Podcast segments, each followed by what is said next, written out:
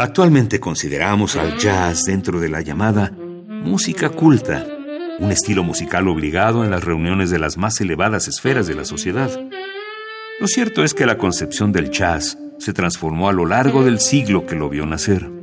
Si bien en 1987 el Congreso de los Estados Unidos declaró al jazz como un excepcional tesoro nacional y un destacado modelo de expresión, también hay que recordar a aquel periodista del New York Times que en 1924 dijo que el jazz era el retorno a la música de los salvajes. Originalmente el jazz era la música que se interpretaba en los bailes populares, lo que permitía a los intérpretes seguir el ritmo de su público y, por supuesto, imprimir su propio carácter a la música. Es por ello que es fácil entender cómo este ritmo se volvió del agrado general de los habitantes de Poza Rica, Veracruz, durante los años 30 un gusto que un joven originario del pueblo de Ojite, en la comunidad de Tuxpan, recibió como un llamado del destino. El joven Tomás Rodríguez fue convencido por su amigo Cuco Valtierra de volverse músico en la orquesta de su familia, pero Valtierra sabía que como muchas otras quimeras en la época, el éxito de su música lo encontraría en la capital.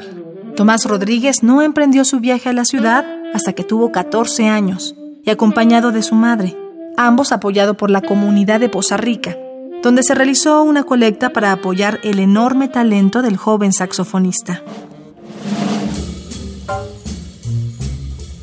Gracias a su talento y el apoyo de su comunidad, Tomás Rodríguez logra ingresar en la Escuela Libre de Música, donde estudia cerca de un año. No fueron las adversidades, sino la suerte, lo que lo alejó de esta formación. En poco tiempo había encontrado trabajo en algunas orquestas que amenizaban bailes en Xochimilco, por lo que abandonar la escuela fue una decisión para alejarse de la formalidad y formarse sobre el escenario. Para los años 50, Tomás, ahora conocido como Tommy Rodríguez, se integró a la orquesta de Ismael Díaz. En este célebre grupo, el talento de Rodríguez se sumaba al excepcional piano de Mario Patrón y la batería de Leo Acosta, dando forma a la concepción del jazz en nuestro país. A lo largo de su carrera, Tommy La Negrita Rodríguez compartiría escenario con Héctor Alal el Árabe, Tino Contreras, Mario Ruiz Armengol y Chilo Morán, con quien también fundó en el sótano del cabaret Astoria el primer club dedicado al disfrute de esta música en nuestro país, el célebre Jazz Club.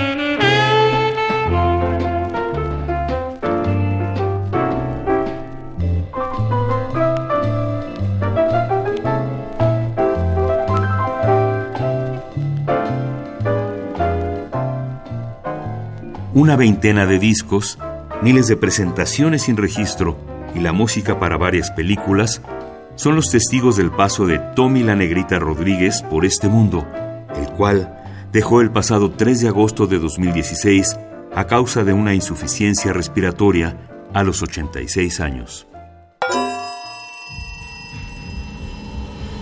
Músicos que el tiempo no borra. Indeleble indeleble.